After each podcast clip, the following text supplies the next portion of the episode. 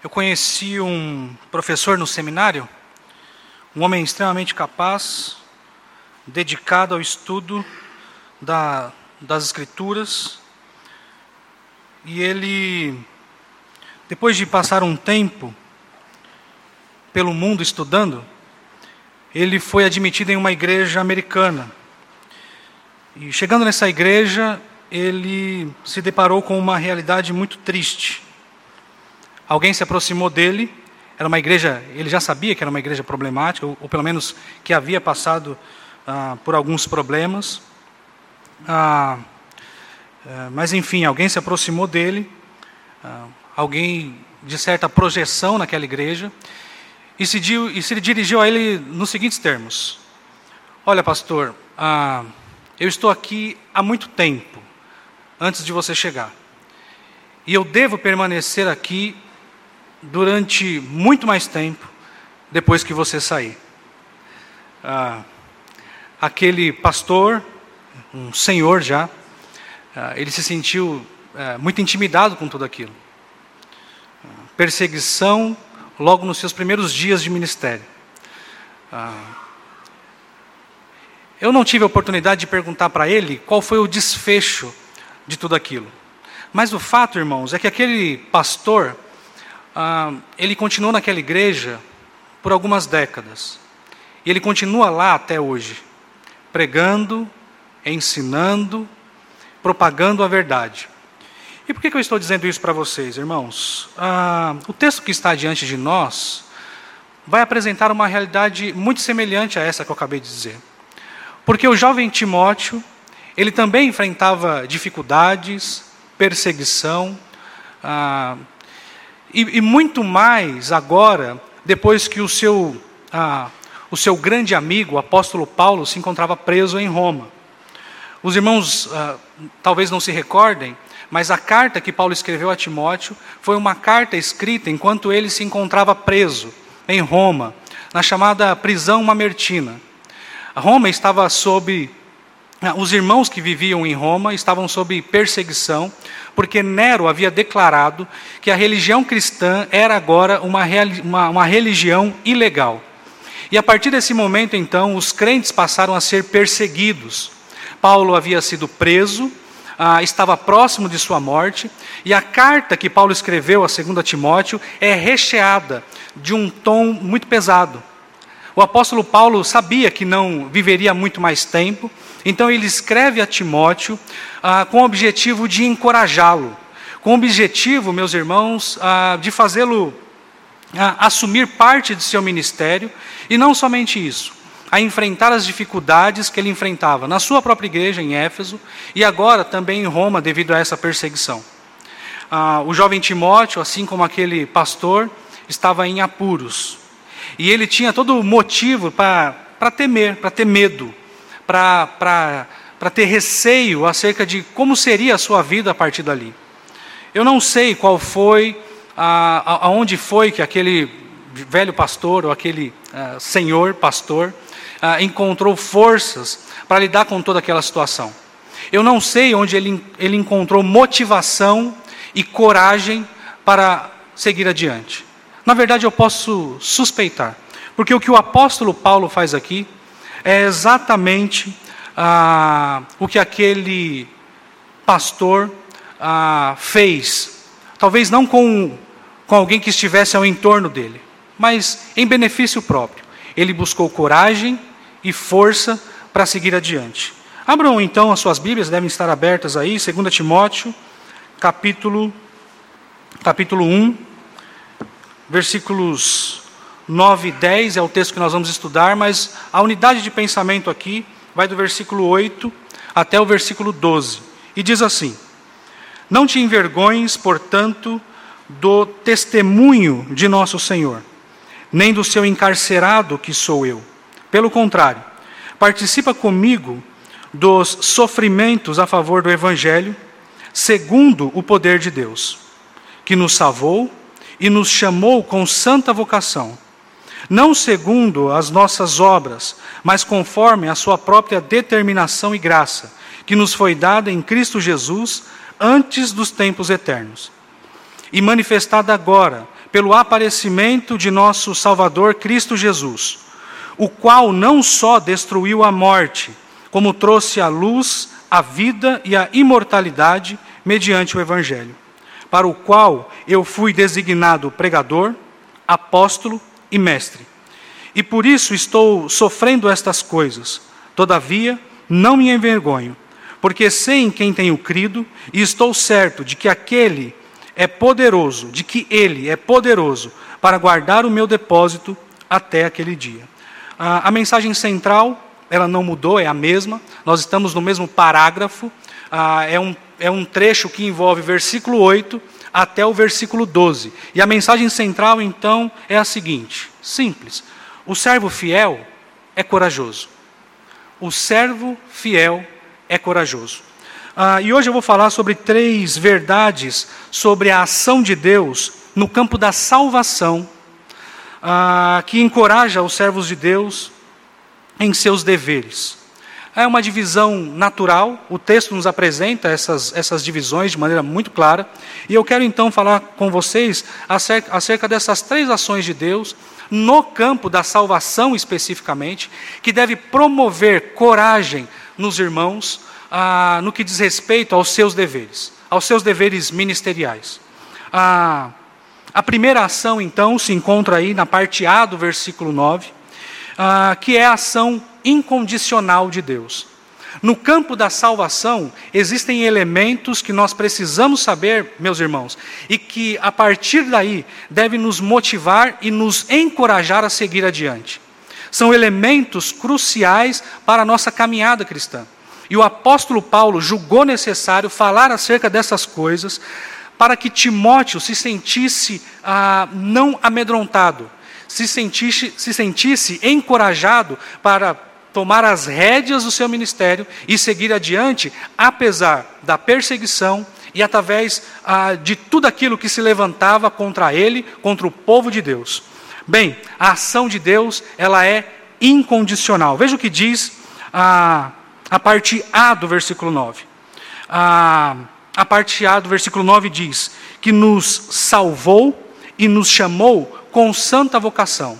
Meus irmãos, eu poderia ah, olhar para esse trecho que vai do versículo 8 até o versículo 12 e tentar expor tudo isso num sermão só. Ocorre que as verdades teológicas que estão diante de nós, elas são tantas ah, que eu, eu não poderia deixar de olhar para cada uma delas e apresentar aos irmãos. Nessa parte A do versículo, nós temos um termo teológico ah, extremamente relevante para nós.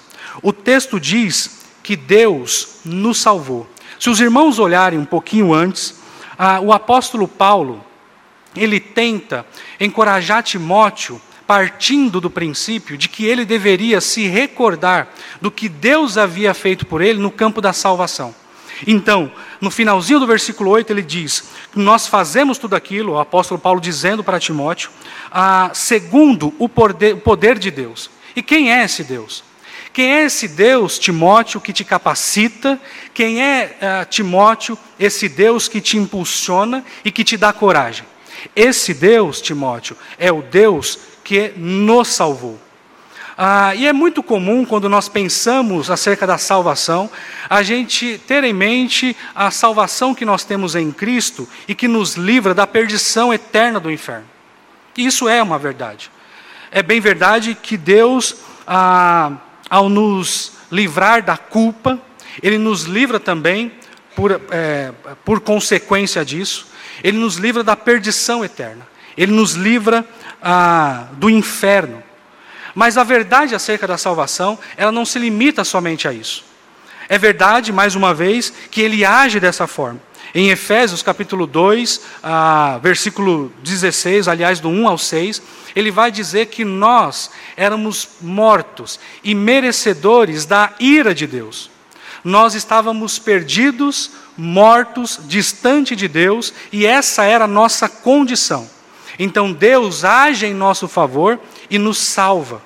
Ele elimina a, a nossa culpa. Graças a Deus que somos livres disso por meio de Cristo Jesus. E essa é uma verdade que nós não devemos esquecer jamais. Mas um outro efeito, um outro efeito da salvação é que a salvação ela nos livra do poder escravizante do pecado. Todos esses conceitos estavam na mente do apóstolo Paulo no momento em que ele escreve essas coisas. Deus nos salvou. Deus nos livrou da culpa, Deus nos livrou também da ação escravizadora ou escravizante do pecado. Veja, irmãos, o que diz a palavra de Deus ah, em Romanos capítulo 8, versículos 1 a 4. Romanos capítulo 8, versículos de 1 a 4.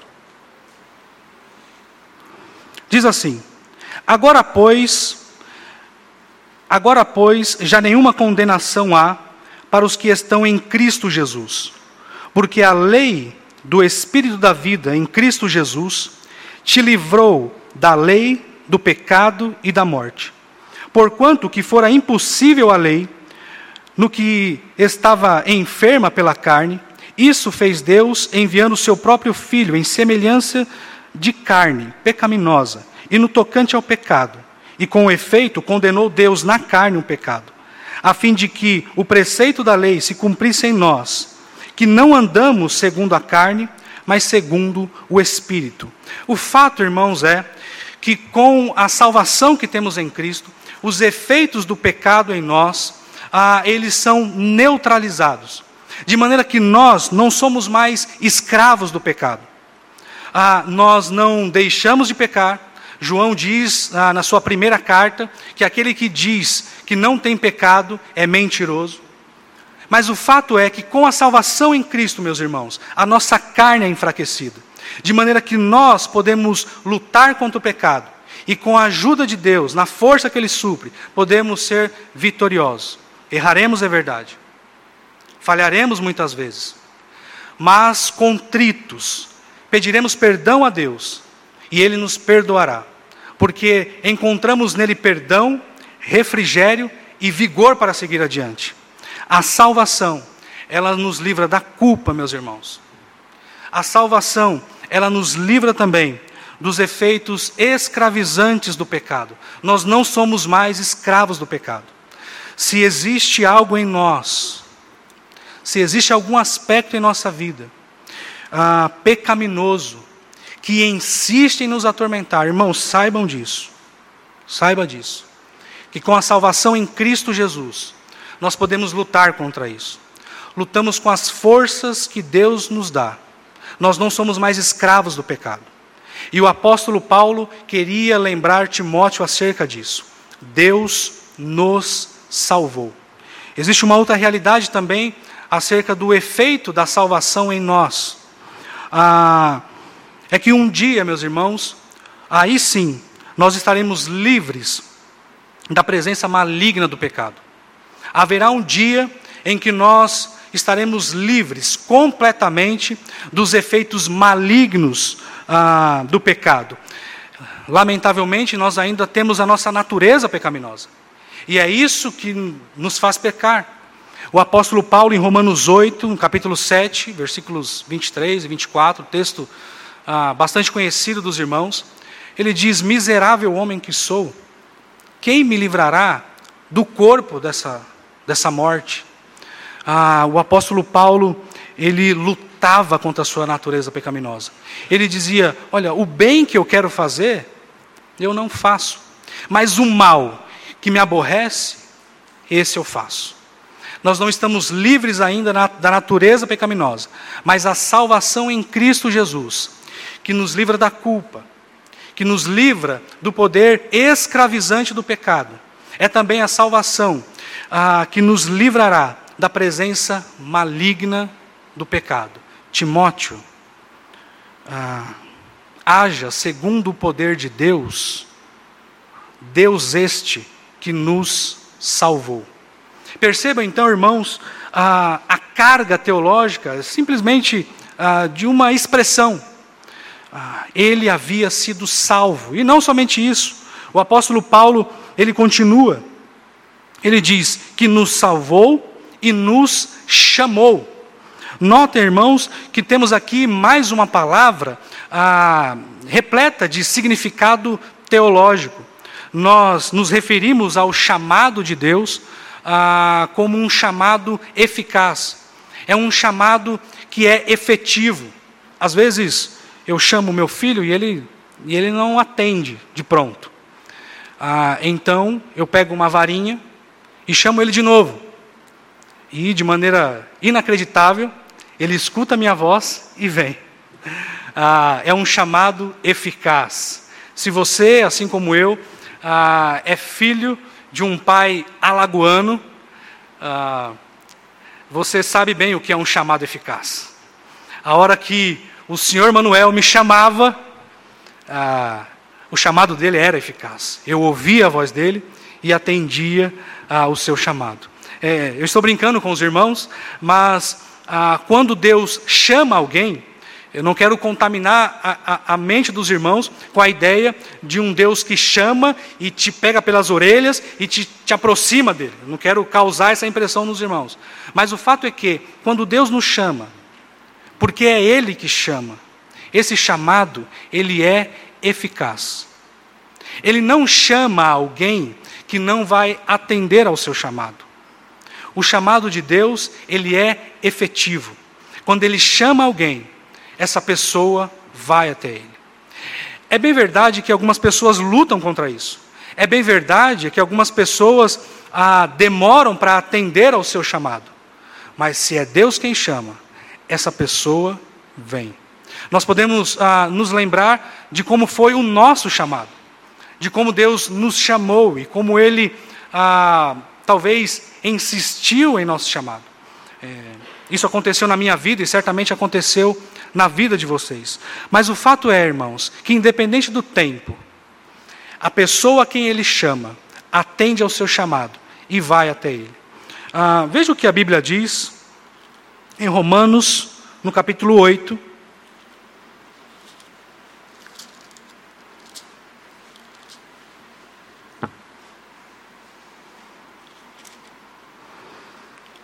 a, a partir do versículo 28. 28 até o 30. Veja o que diz. A partir do versículo 29.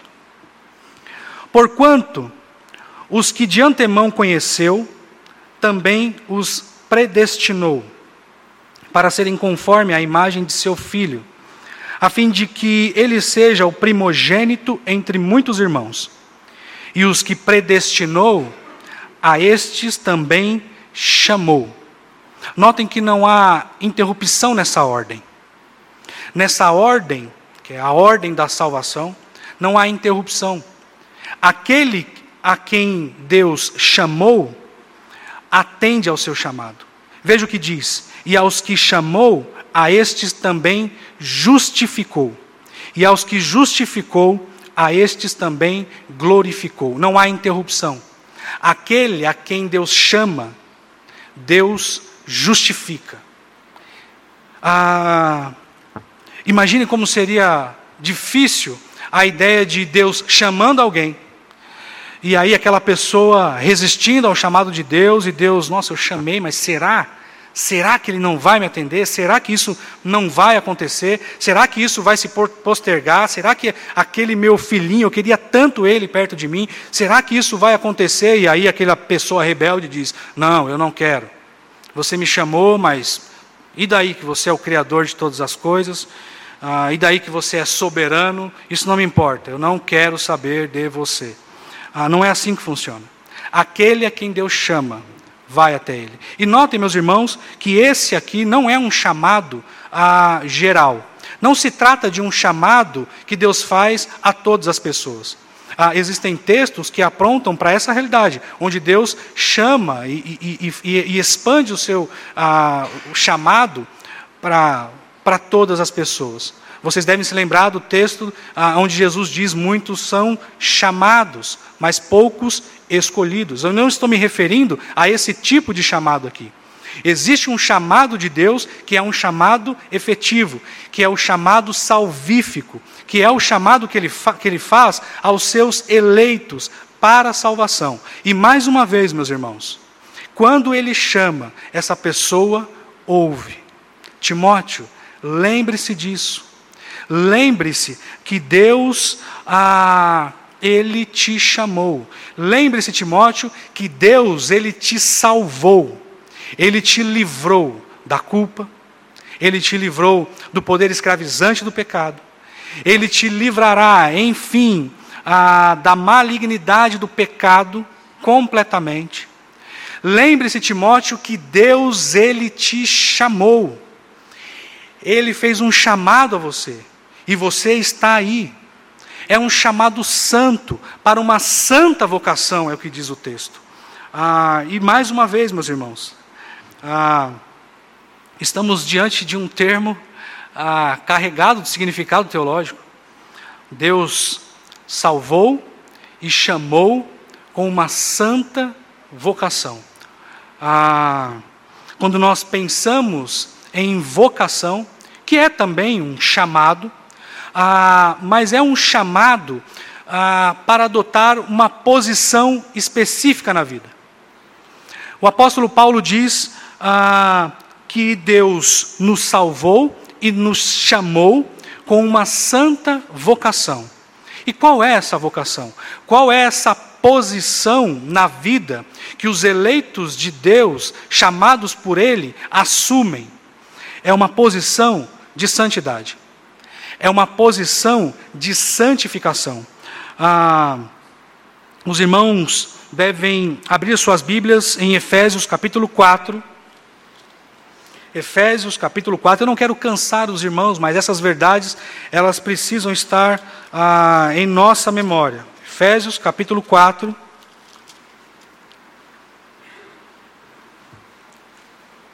Versículos 1 a 4. Veja o que diz. Paulo dizendo: Rogo-vos, irmãos, pois eu, o prisioneiro do Senhor, ah, que andeis de modo digno da vocação a que fostes chamados. E como é isso? Como é andar digno da vocação aqui nesse texto de Efésios? Versículo 2: Com toda a humildade, com toda mansidão, com longanimidade, suportando-vos uns aos outros em amor, esforçando-vos diligentemente por preservar a unidade do Espírito no vínculo da paz. Há somente um corpo e um Espírito, como também fostes chamados numa só esperança da vossa vocação. Ah, o apóstolo Paulo, ele quer chamar a atenção ah, de Timóteo para a realidade a, que envolvia a sua salvação. Aquele Deus que capacitava ele a enfrentar as dificuldades, a enfrentar a oposição, era o mesmo Deus que havia salvado ele e que havia chamado com uma santa vocação. É assim que Deus age, meus irmãos. Ele age de modo incondicional. Notem o papel de Deus a sua autonomia, melhor dizendo, no chamado, na, na, na eleição pré-determinada, na verdade, a incondicional, pré-determinada é o próximo ponto, a, a, o chamado incondicional, a sua ação incondicional no campo da salvação. E por ação incondicional no campo da salvação, nós queremos dizer com isso que não existe condição no ser humano que favoreça a sua salvação. Quando Deus ah, olha para nós, Ele não vê a, a, nossa, a nossa santidade, os nossos atos de santidade. Ele nos elege deliberadamente, de modo incondicional. Ah, e Ele faz isso de modo eficaz, por meio do seu chamado. Algumas pessoas ouvem, mas somente os eleitos de Deus ah, ouvem o seu chamado. É o que aconteceu com Lídia ah, em Atos 16. É o que aconteceu ah, em Atos 13 com os gentios escolhidos por Deus para a salvação.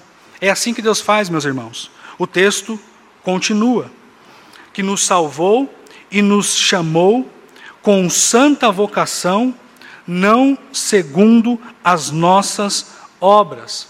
Ah, notem que não há mérito em nós.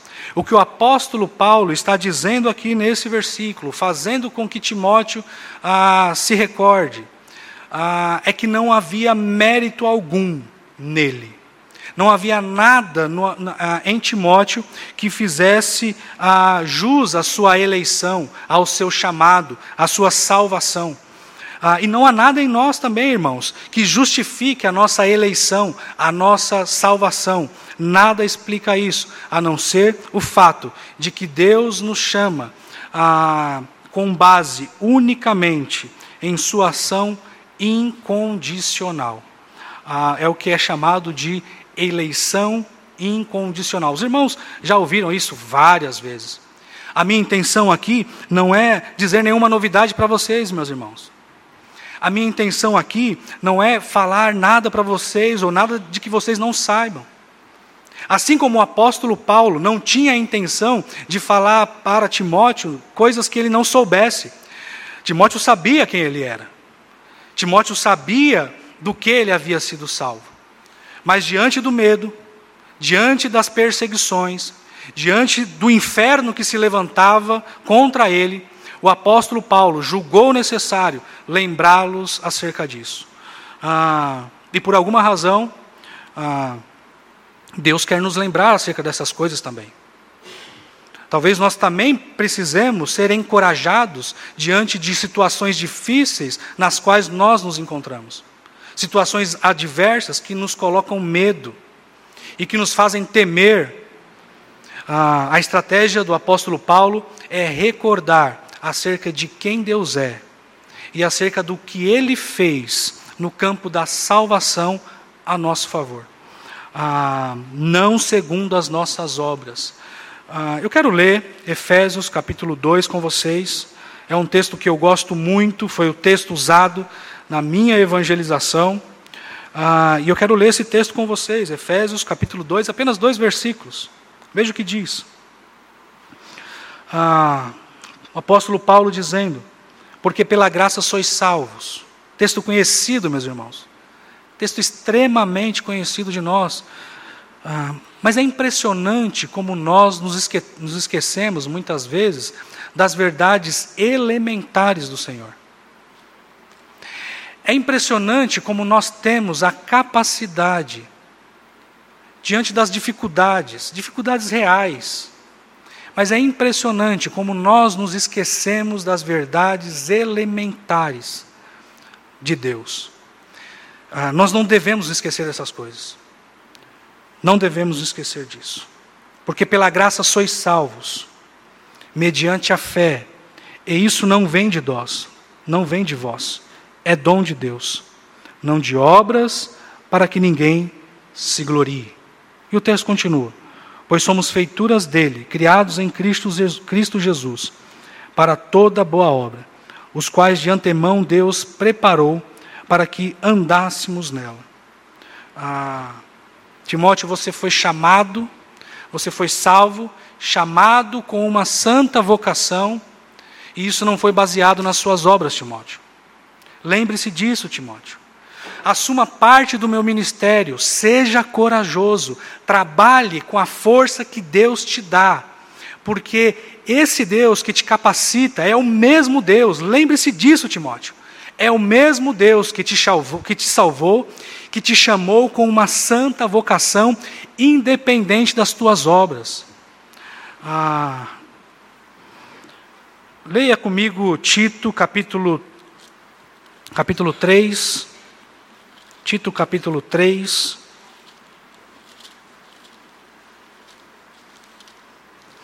Ah, versículos 5 e 7.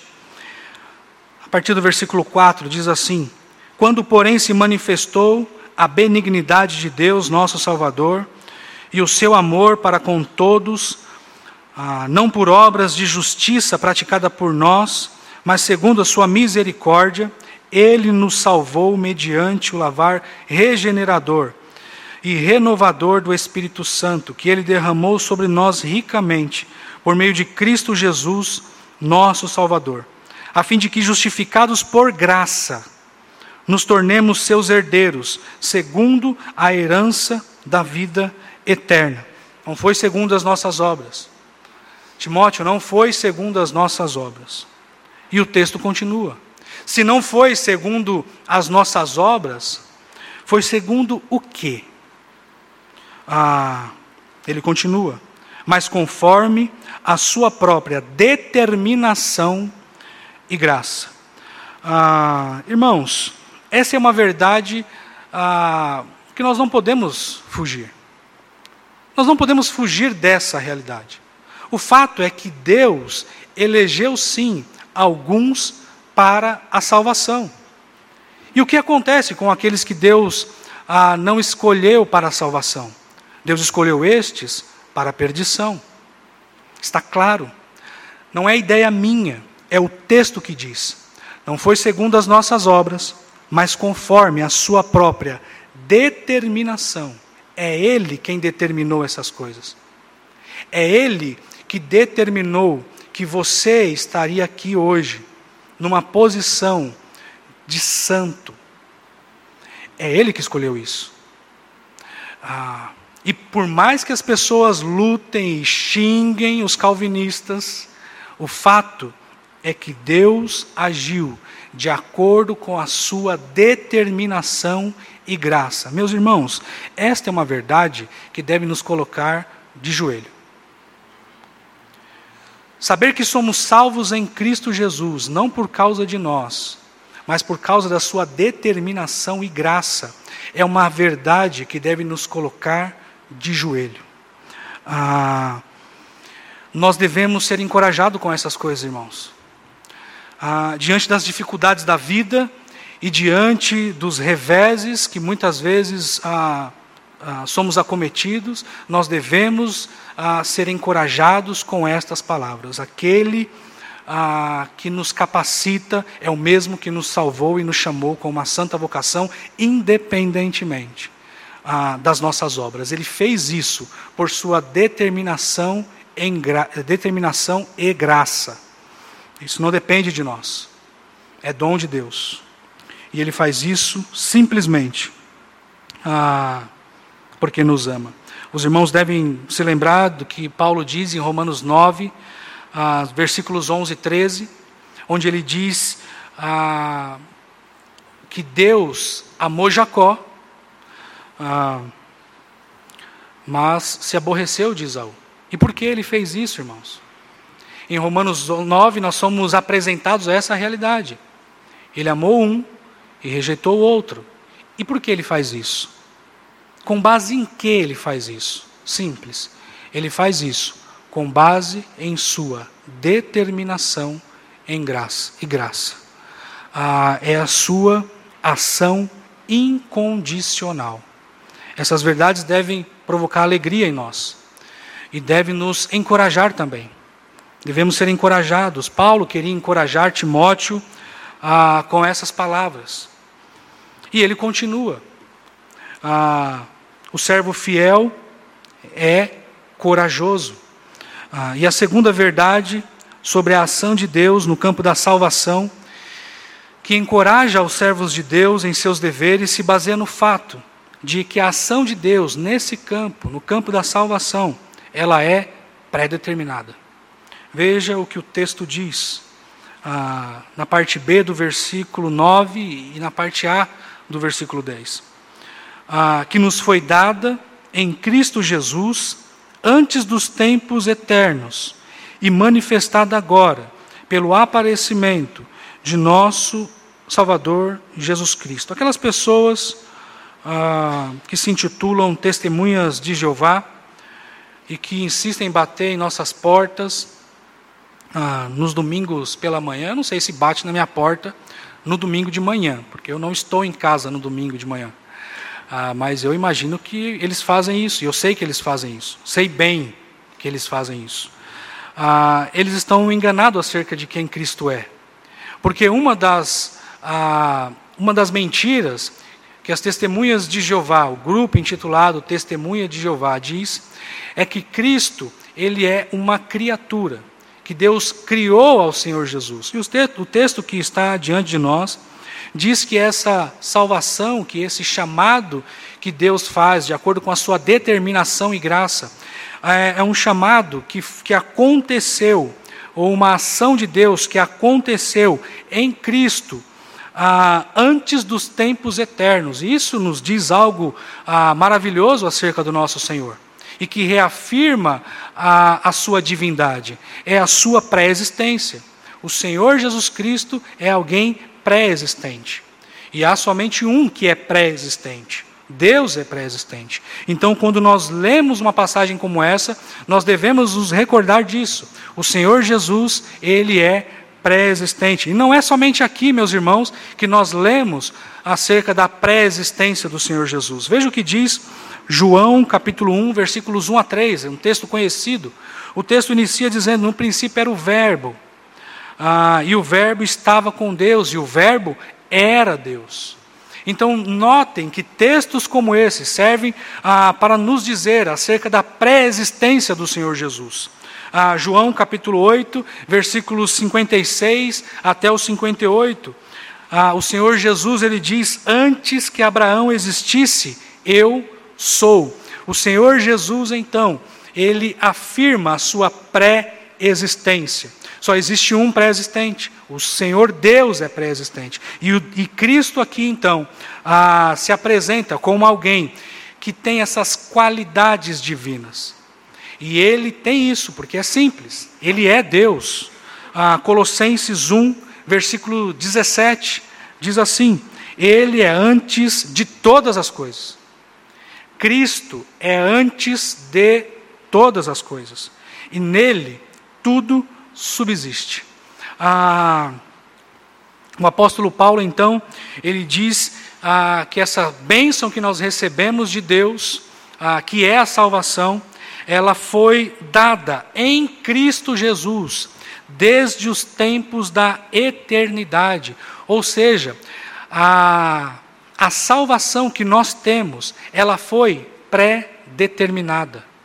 Antes dos tempos, antes da existência dos tempos, essa ação de Deus, ela foi pré-determinada. Ah, e manifestada agora, pelo aparecimento ah, de nosso Salvador, Cristo Jesus. Ah, o apóstolo Paulo agora faz referência acerca da primeira vinda do Senhor Jesus e fala que isso foi manifestado, algo que era oculto, mas agora foi manifestado pelo aparecimento ah, do Senhor Jesus. O apóstolo Paulo, então, encoraja Timóteo com essas coisas, irmãos. É isso que ele quer fazer, encorajar Timóteo com estas palavras. Ah, Timóteo não poderia temer essas coisas, as coisas ah, às quais ele estava sujeito. Ah, Paulo ele diz: Timóteo, não tema isso.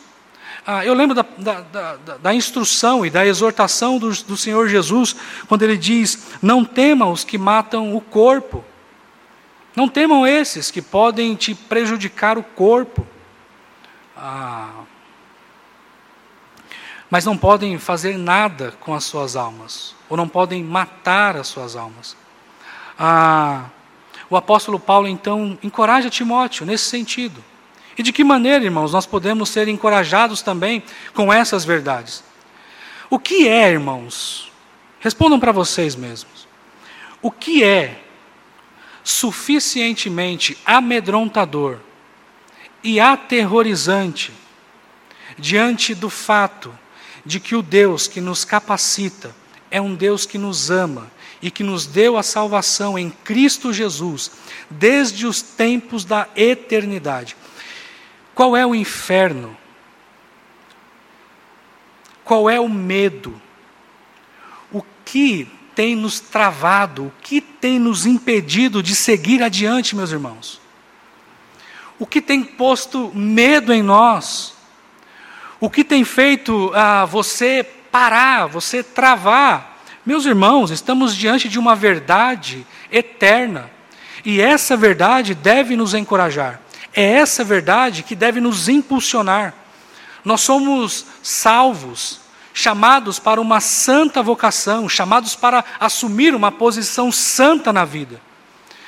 E esse chamado aconteceu independente das nossas ações, independente de quem nós somos ou de quem nós éramos.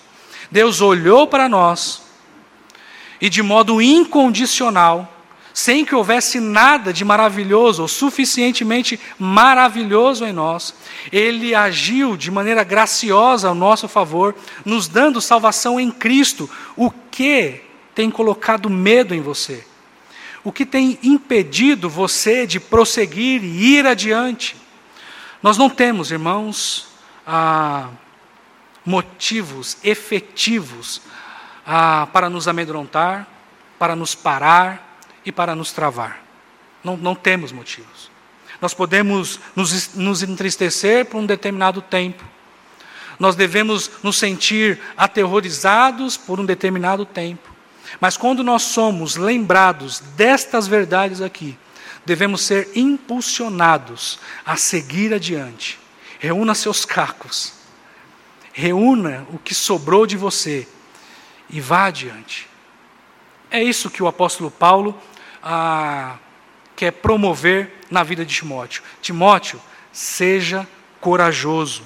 Ah, Deus agiu em você, agiu na sua salvação de modo incondicional e agiu na sua salvação de modo ah, pré-determinado. Ah, essa é então a segunda ação de Deus no campo da salvação ah, que deve a promover coragem a, aos servos de Deus no exercício das suas atividades. E qual é então a, essa terceira ação de Deus no campo da salvação que deve causar esse efeito em nós, esse efeito de encorajamento? Bem, eu escolhi a, chamar a, essa ação de ação glorificadora. E por quê? Ah, nesse trecho que envolve aí a parte B do versículo 10, ah, que diz assim: E manifestada agora pelo aparecimento de nosso Salvador Cristo Jesus, o qual não só destruiu a morte, como, como também trouxe à luz a vida e a imortalidade mediante o Evangelho. Por que, que eu chamei essa ação de Deus de ação glorificadora? Bem, a, a percepção do, Apolo, do apóstolo Paulo aqui, a visão do apóstolo Paulo aqui, é uma visão escatológica. Ah, embora Deus tenha ah, em Cristo destruído a morte, é verdade, a, a sua obra na cruz teve, essa, a, teve, teve esse efeito, um efeito contra a morte. Embora isso seja uma verdade, o fato é que ainda morremos. O fato é, que ainda o nosso corpo ele se deteriora. Ah, mas haverá um dia que esse corpo será revestido de imortalidade ou incorruptibilidade. É a palavrinha que o apóstolo Paulo usa aqui e que foi traduzida por imortalidade. Ah, então o apóstolo Paulo ele tem aqui uma visão escatológica acerca de mais um efeito da salvação que nós temos ah, em Cristo Jesus. E ele tenta encorajar Timóteo com essas palavras, o qual não só, Cristo, não só destruiu a morte, ah, como também trouxe à luz a vida e a imortalidade por meio do Evangelho. É interessante notar, irmãos, como ah, o apóstolo Paulo, ele atesta essa ah, atesta a divindade do Senhor Jesus com essas palavras que está diante de nós. Porque o Senhor Jesus não é somente ah, uma pessoa ah, que existe desde a eternidade, porque Ele é Deus, mas é alguém também que promove salvação do indivíduo. Então, além, apenas nesses dois versículos aqui, veja quanta, quanta coisa nós temos para extrair. Então, o fato é que a Deus, a, que Cristo, ele é alguém que promove a salvação do indivíduo. Ah, e é isso que ele fez ah, ah, na cruz do Calvário. Com a sua morte e ressurreição, o efeito dessa sua obra maravilhosa na cruz é que ele destruiu a morte. Ah, em 1 Coríntios, capítulo 15, veja o que diz, 1 Coríntios, capítulo 15.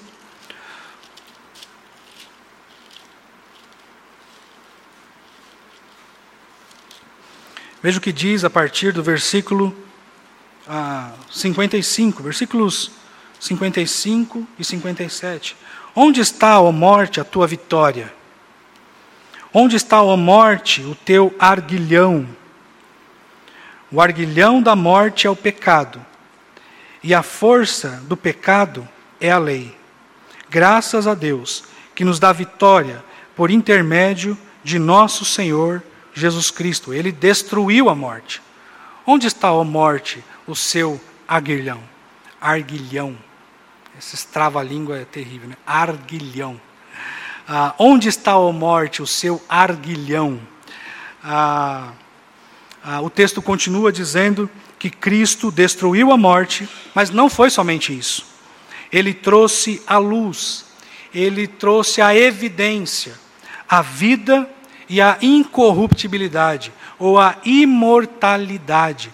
Haverá um dia, irmãos, que esse corpo será revestido ah, de incorruptibilidade. É o que chamamos ah, do corpo glorificado.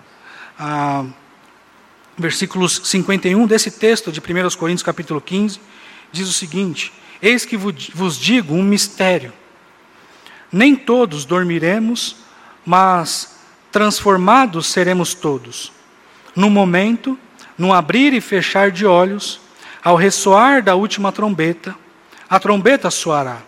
Os mortos ressuscitarão, incorruptíveis, e nós seremos transformados. Porque é necessário que esse corpo corruptível se revista da incorruptibilidade e que o corpo mortal se revista da imortalidade. Ah, jovem Timóteo, se lembre dessas coisas. Se lembra, ah, se lembre de que Deus te chamou e que te chamou com uma santa vocação, independente das suas obras. Ele fez isso por causa da sua determinação e graça. Ele fez isso desde os tempos da eternidade em Cristo Jesus. Cristo Jesus que venceu a morte ah, mas não só isso. Ele trouxe vida e incorruptibilidade ah, por meio do Evangelho. Sofra pelo Evangelho. Essa é a tônica desse parágrafo que está diante de nós. 2 Timóteo, capítulo 1, versículos 8 a 12. Sofra pelo Evangelho. Ah, é digno que você sofra pelo Evangelho porque é por meio das palavras vivas do Evangelho que as pessoas terão a mesma salvação que você teve. É por meio das verdades do Evangelho, do Evangelho pregada aos homens. Ah, é por meio dessas verdades que as pessoas se chegarão a Cristo.